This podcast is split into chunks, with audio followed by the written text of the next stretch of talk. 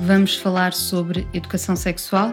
Eu sou a Flávia Brito e este é um podcast da Bolsa Reportagens Essenciais Gerador sobre um tema ainda sensível para muitos, mas essencial para todos.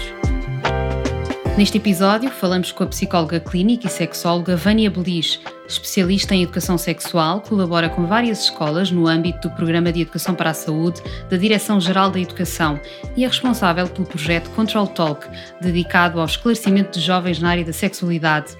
Defende que se devem chamar as coisas pelos nomes, título de um dos seus livros, e que a educação sexual deve começar logo no pré-escolar. Sejam bem-vindos e bem-vindas ainda temos dificuldade em conversar abertamente sobre sexualidade com os mais novos? Em primeiro lugar, obrigada pelo desafio de falar sobre este tema tão importante para, para a saúde e para o bem-estar das crianças, dos jovens e depois uh, também dos adultos, não é? Eu acho que continua a existir muita dificuldade. Uh, para já, porque quando nós observamos quem é que são, qual é a geração dos pais uh, neste momento, não é? Nós verificamos que, apesar de já ter havido alguns progressos, ainda continua a ser um tema muito difícil de abordar, com as, principalmente com as crianças. Quando chega depois à adolescência, a maior parte dos pais também não sabe muito bem como abordar determinados temas, é normal, faz parte deste processo os adolescentes não quererem também falar sobre certas coisas com os pais. E, há pais que não conseguem perceber, ou, ou famílias não conseguem perceber que, eh, que são ou seja, dizem somos tão próximos e porque é que agora sobre este assunto eles não querem falar, não é? Porque todos os assuntos da intimidade nós não falamos com, com a nossa família. Nós podemos pedir uma ajuda para qualquer coisa, mas ninguém vai explicar ou, ou, falar com os pais ou com a família sobre como é que é a sua intimidade. Isso é algo de sua esfera uh, íntima e há coisas que não são abordadas. Agora, o grande obstáculo está nas crenças que ainda continuam a existir sobre o que é que é falar sobre sexualidade. Ainda temos uma, uma herança cultural e religiosa que nos condiciona aqui nesta abordagem, nesta descoberta ao tema. Sim, uh, também não podemos ignorar isso, não é? Também temos que perceber que durante muito tempo uh, não se falava sobre sexualidade. Somos um país que viveu durante muito tempo num regime altamente repressivo, principalmente para as mulheres, não é? E isso, claro, que, que nos deixou raízes ah, que mostram uh, ou que dificultam a nossa relação com a sexualidade, principalmente as mulheres. Claro que, felizmente, assistimos a algumas, algumas mudanças positivas, mas ainda são muito insuficientes para fazer face à desinformação e à falta de conhecimento, principalmente que os nossos jovens têm. Falar de sexualidade é também falar de empoderamento das mulheres.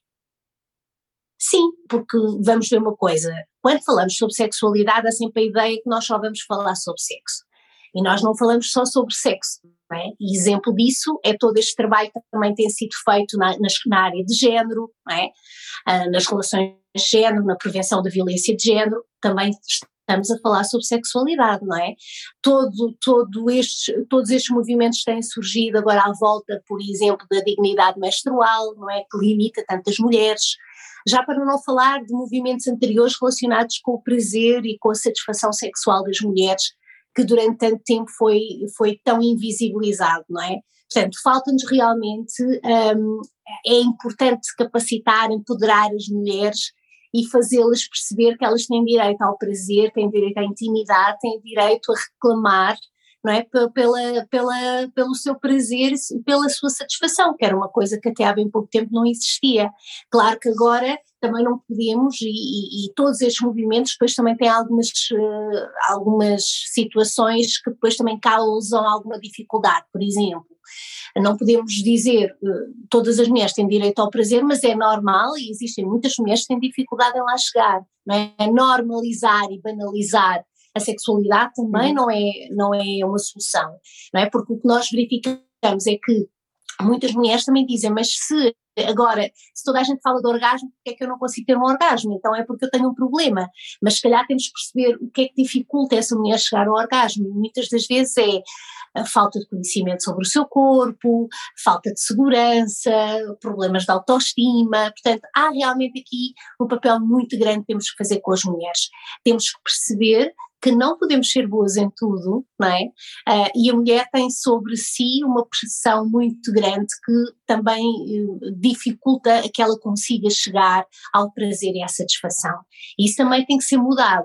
Agora, uma das coisas básicas é as mulheres conhecerem-se. E infelizmente existem muitas mulheres que ainda têm muitas crenças e muitas ideias erradas em relação ao seu corpo, em relação à sua genitália, não estão confortáveis com o seu cheiro, não estão confortáveis com a sua aparência, uh, não conhecem a sua genitália, acham que se perdem coisas dentro da vagina, uh, não sabem o que é, que é a vulva e a vagina, portanto há realmente aqui coisas básicas que supostamente estariam na educação formal, não é? E que fariam parte da parte formal da educação nas escolas, que é, por exemplo, a fisiologia, Uh, porque nós estamos sempre a criticar uh, a educação sexual baseada na, nas questões da, da, biologia, da anatomia, é. da fisiologia, não é? Mas. Também aí momento, falha a educação.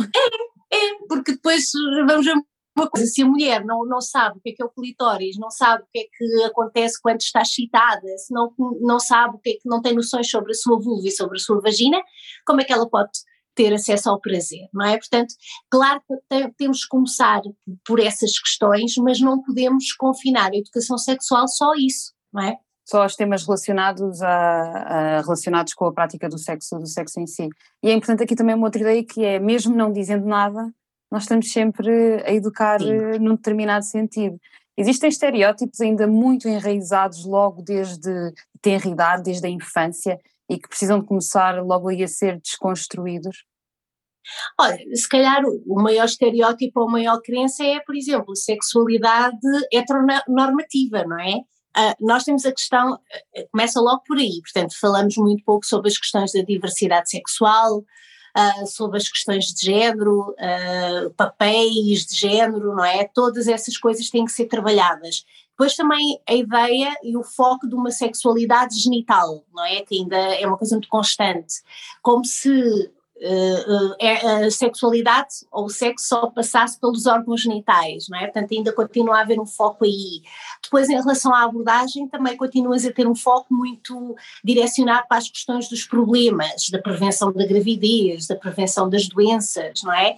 E uh, andamos a bater nesta tecla há imenso tempo e uh, continuamos a ir para as escolas e a ver rapazes e raparigas que não sabem usar o preservativo, não é? Há quanto tempo é que falamos do preservativo, não é? Há escolas que só falam de colocação do preservativo. Portanto, temos que mudar um bocadinho também esta visão sobre a sexualidade e torná-la mais abrangente e mais diversa. Não é? Uh, e tendo em conta que estamos numa verdadeira onda de diversidade, já não podemos parar esta realidade. Porque uh, às vezes os pais e as famílias ficam muito preocupadas de irmos para a escola falar sobre diversidade sexual.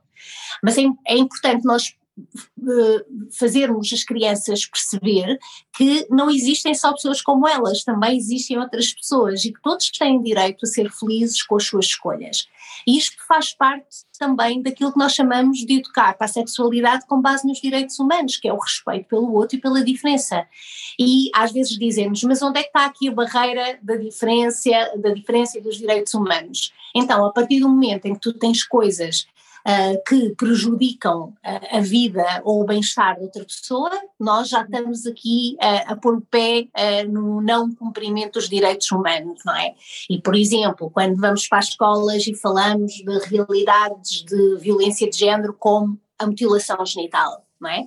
A mutilação genital é uma prática que ainda é muito comum em muitos países, mas ela tende a ser erradicada porque ela constitui uma violação contra os direitos das mulheres. Então tu tens que falar sobre isto, não é?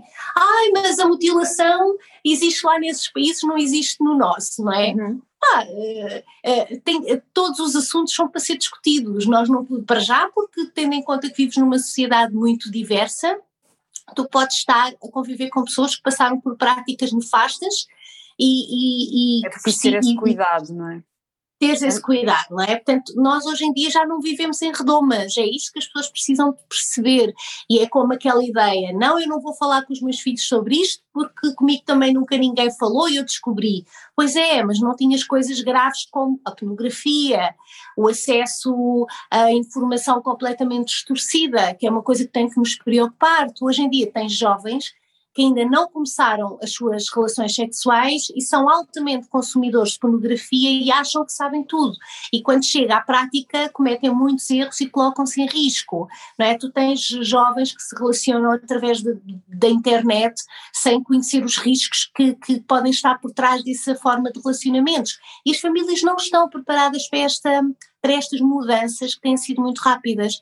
É claro que a educação para a sexualidade ela vai se adaptando também à medida das necessidades e nós hoje em dia introduzimos temas, por exemplo, como as questões de género, que eram temas que não entravam na educação uh, sexual há 10 anos atrás, ou se calhar nem há 5 anos atrás, não é? Uh, portanto, tu vais fazendo uma atualização e vais tornando este contexto, este conceito de para a sexualidade também cada vez mais abrangente.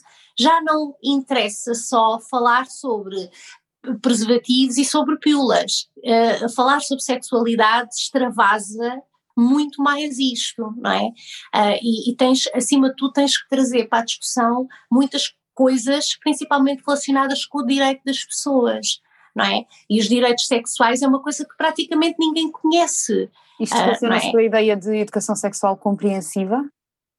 É, uh, olha, compreensiva, abrangente, integral, uh, holística, portanto já tens uma série de, de, de novas designações que ajudam a, a mostrar que a educação sexual não é só falar sobre corpo, ou não é só falar sobre prática sexual, não é?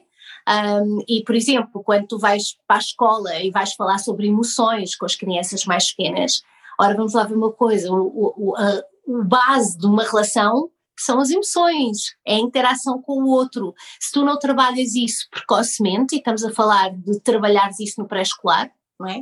Uh, como é que tu vais trabalhar relações saudáveis lá à frente? Não é? Se tu não falas em respeito pelo outro, em autoestima, em respeito pelo teu corpo, em aceitação do teu corpo, como é que tu vais promover que a pessoa tenha um relacionamento sexual saudável quando for adulta?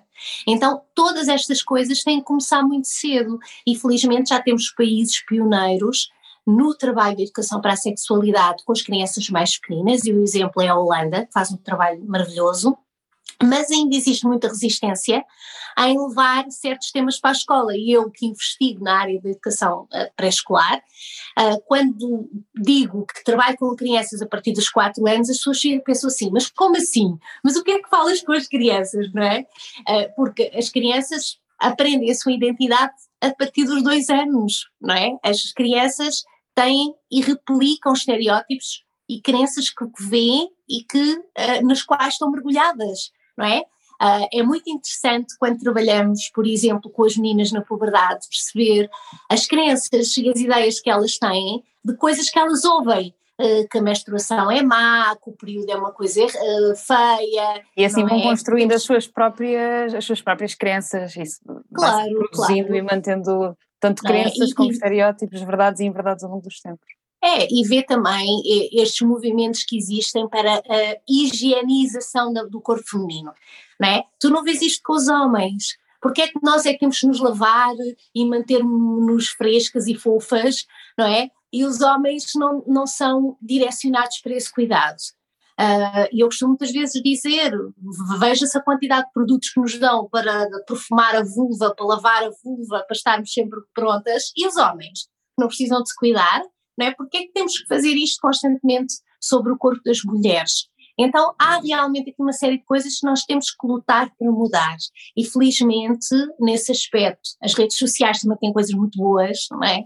E, e tem havido movimentos muito positivos em relação à emancipação, principalmente do corpo feminino e do prazer feminino e acho que isso é extremamente importante e tudo isso também faz parte da educação para a sexualidade educar para a sexualidade é também uh, educar para ter, termos um espírito crítico, não é? Em relação a estes temas, basicamente, é o que estamos aqui também a, a, dizer. Todas as perguntas devem ser respondidas em qualquer idade? Sim, uh, uh, o, o que é muito importante nós percebermos é de onde é que veio aquela questão, não é? Uh, porque se a criança aparece com uma questão que não é típica do, do, da sua fase de desenvolvimento, não é? Uh, nós, temos, uh, nós temos várias etapas e é normal as crianças irem tendo curiosidade sobre determinados temas em determinadas idades. Mas depois há coisas que podem nos parecer desadequadas ou uh, desenquadradas da sua faixa etária, mas temos que perceber que principalmente o acesso das crianças à internet faz com que elas estejam expostas a muita coisa e queiram saber muita coisa. As crianças são muito curiosas. Então é, é importante nós percebermos sempre de onde é que vem aquela questão de onde é que vem aquele comportamento, não é? Se nós encontramos uma criança a brincar aos pais e às mães com outra, mas percebemos que aquilo é uma reprodução de alguma coisa adulta que a criança pode ter visto em algum sítio, tentar perceber de onde é que vem aquilo, de onde é que vem a pergunta e depois com tranquilidade tentar responder de forma adequada ao que a criança quer realmente saber. Porque a criança pode fazer uma pergunta simplesmente porque ouviu, não é? Ou até, para, mínima... até para conseguir encaixar aquilo que viu e que ouviu, Sim. conseguir encaixar no seu conhecimento, não é? não é? E às vezes pode não ter a mínima noção do que é que é. E então tu tens que partir sempre de, do que é que a criança sabe, não é? E depois, de forma adequada à sua idade e à sua compreensão, responder, não é? Então ontem uma educadora dizia-me, Vânia, mas como é que eu explico que a sementinha entra dentro da mãe? E eu disse, olha, como é que explica? Então, tem que explicar, para já não é a sementinha, é a célula, não é? Eh, eh, os meninos sabem que tem um pênis e que ele aumenta. As meninas sabem que tem um buraquinho que se chama vagina, não é? Uh, claro, de uma forma muito simples é explicar à criança que existem umas células muito especiais, umas bolinhas que são os testículos, não é? O pênis aumenta e quando duas pessoas querem, não é? Para, para abordar também a questão importante do consentimento, quando duas pessoas desejam muito, duas pessoas adultas, elas envolvem-se, não é?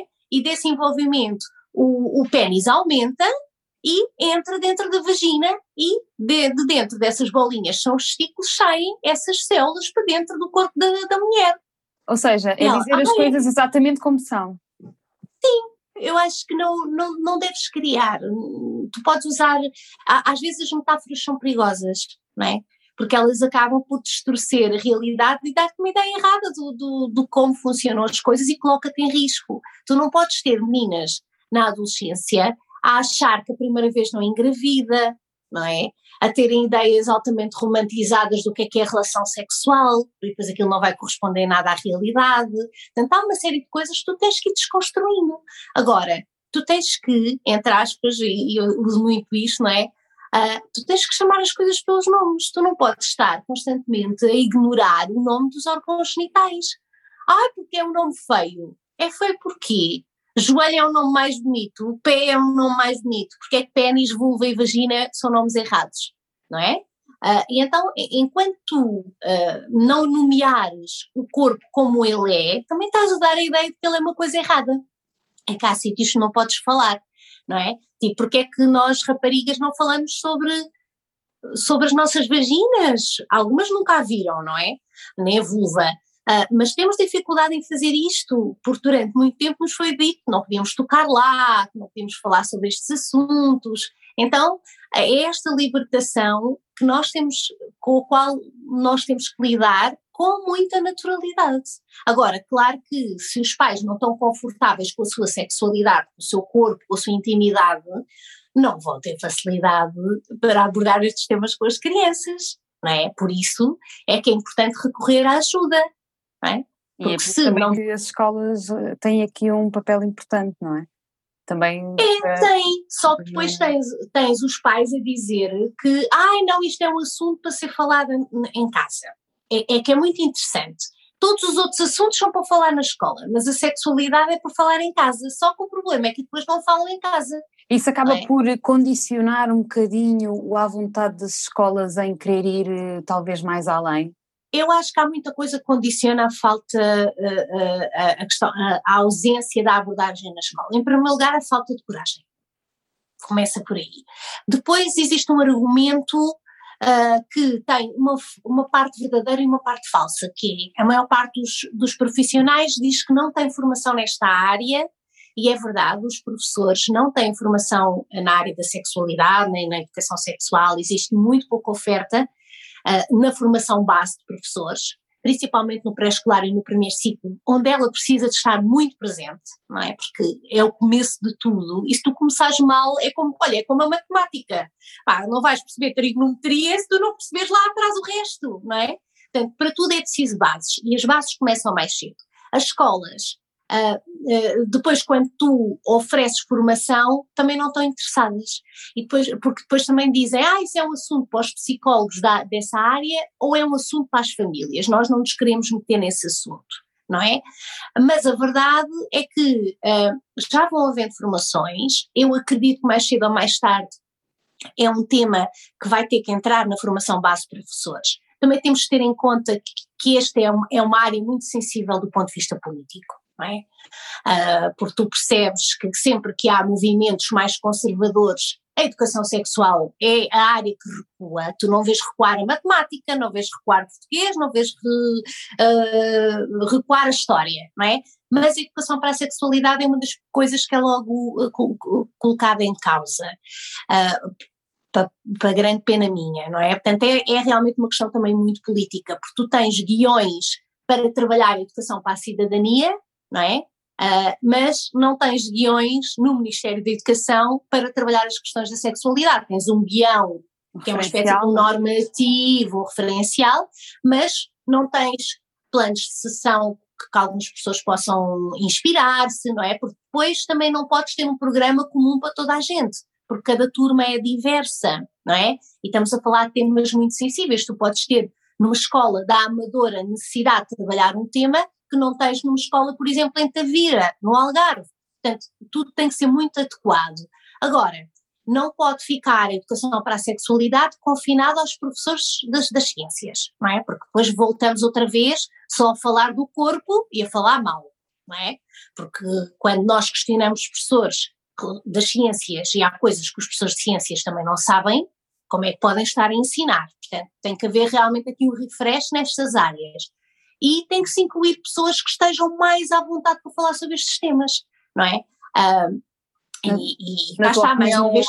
a educação sexual deve ser dada por, uh, neste momento é dada por vários profissionais, não é? Professores, maioritariamente das áreas das ciências, naturais, biologias, técnicos de saúde, outras estruturas externas à escola, associações. Eu acho que deve ser multidisciplinar. Opinião, deve...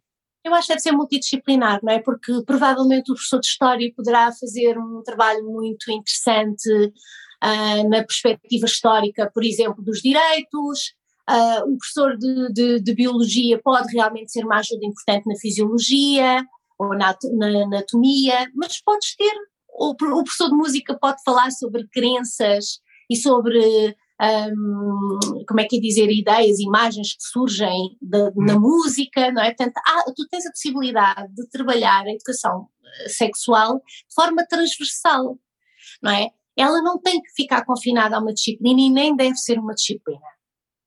Uh, quando se pensou em ela tornar-se uma disciplina, foi precisamente pela dificuldade que tem de, de, de, fazer com que ela seja transversal a todas as disciplinas.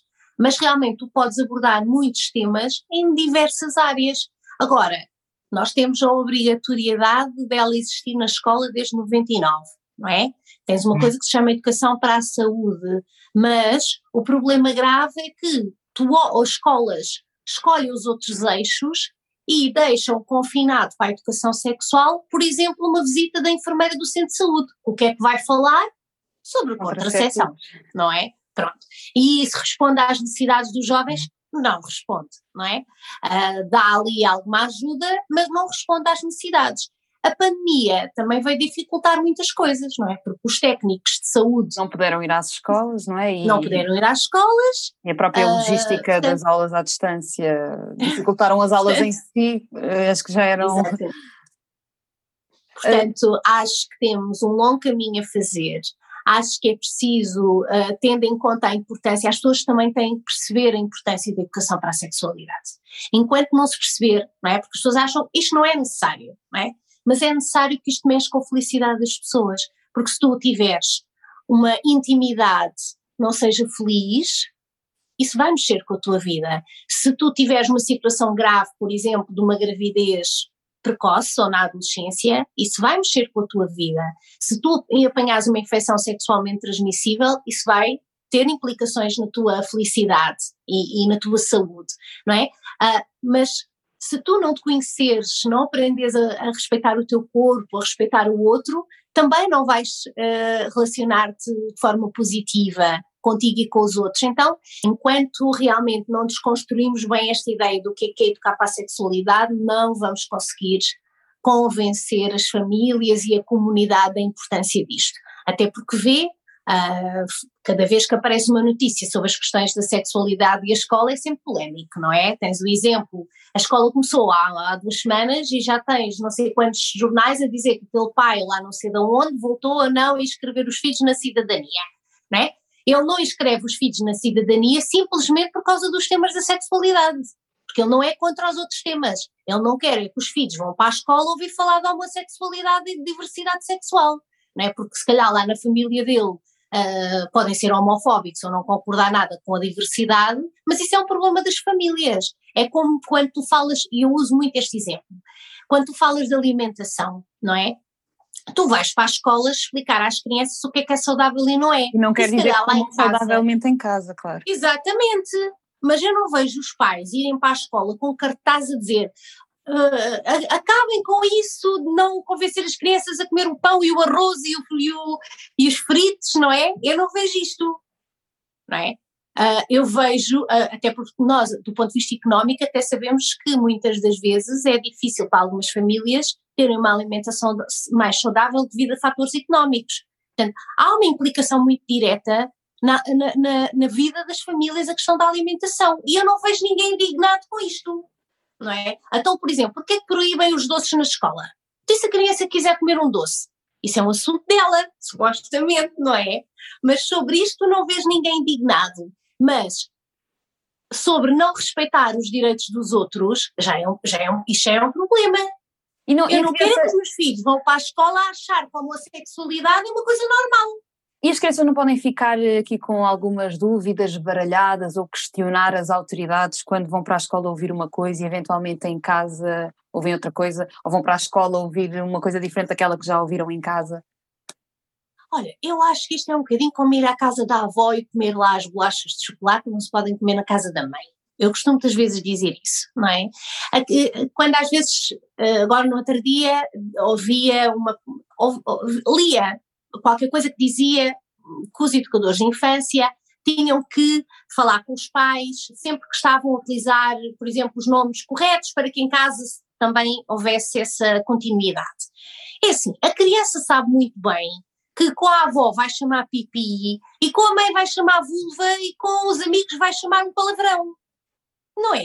As crianças sabem isto. Uh, uh, porque a ideia de que a criança é um ser inocente que também não sabe nada, é uma ideia muito errada.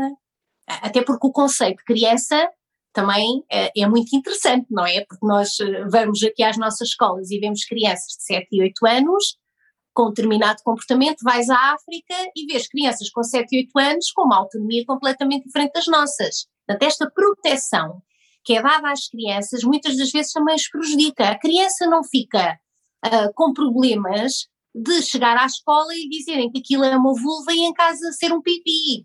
Não é? A criança precisa é perceber qual é que é o nome correto daquela parte. Porque com a mãe vai falar pipi, mas quando for ao médico, quando estiver na escola, vai dizer o nome correto. E, e, e eu acho que as pessoas têm que, é, que é um argumento que muitas vezes é utilizado, isto não confunde a cabeça das crianças, não é? Porque é, a escola tem um papel formal de uniformizar as coisas não é? E cá está, imagina, quando tu, agora falamos, nós em Portugal ainda falamos pouco na educação em, em relação ao racismo, mas tens países que, em que essa educação está a ser muito importante, não é? Porque estamos a falar de um país muito diverso e com implicações muito graves também para a saúde e bem-estar das crianças e jovens.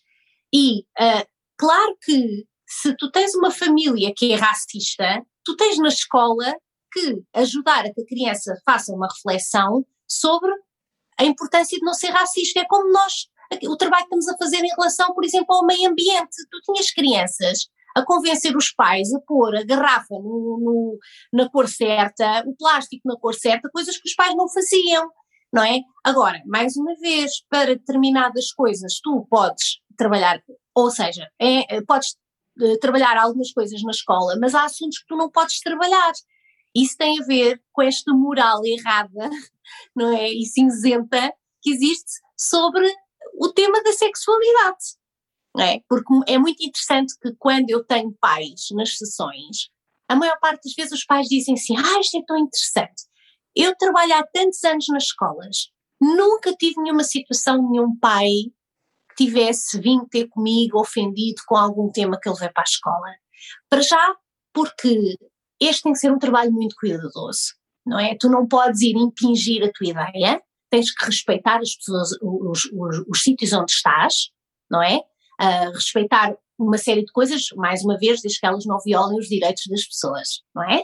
Uh, mas tens de ter uma, uma, uma posição respeitosa, de compreensão, uh, de empatia, de escuta, não é? Para não dares informação que não seja necessária, não é?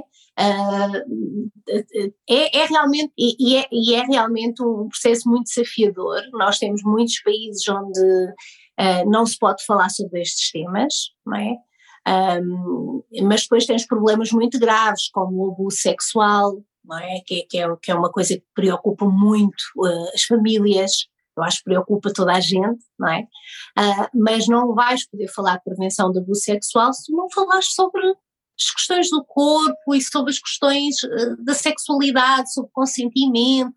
Portanto, todos estes temas têm que vir para a escola e tem que, e, e tem que haver capacitação para formar mais pessoas.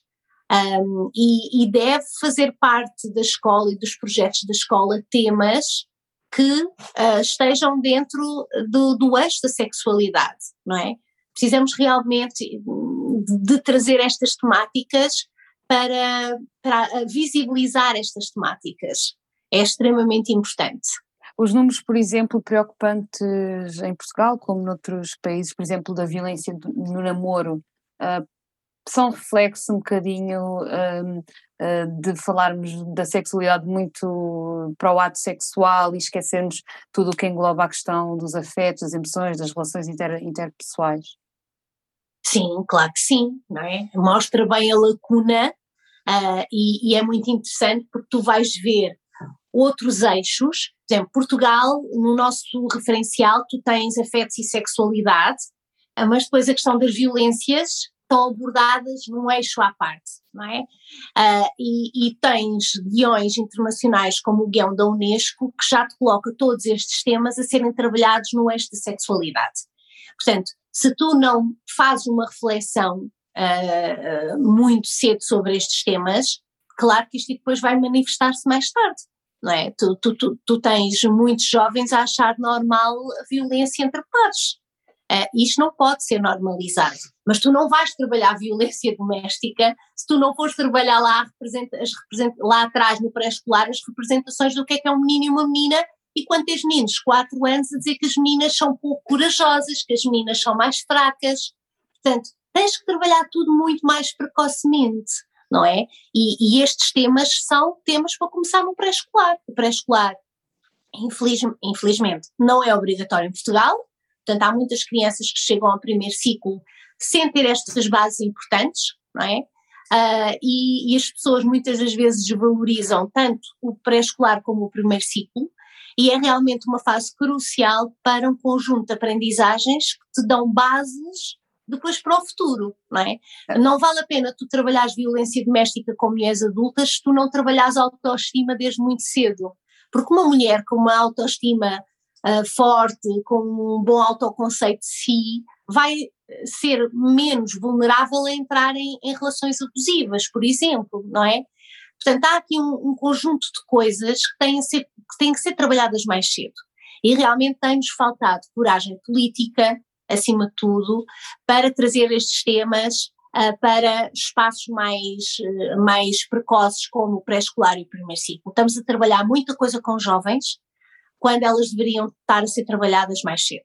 Pois temos a ideia que estes moldes começam ali a partir da juventude, de um certo despertar para, para, para a atividade sexual, digamos assim, mas não, vem sim. muito de trás e é isso que, que temos que perceber. Claro, claro que sim. Um, És responsável pelo projeto Control Talk, dedicado ao esclarecimento de jovens na área da, da, sexualidade. É uma linha para onde os jovens podem ligar e colocar questões. Que tipo de dúvidas é, é, que, é que chegam?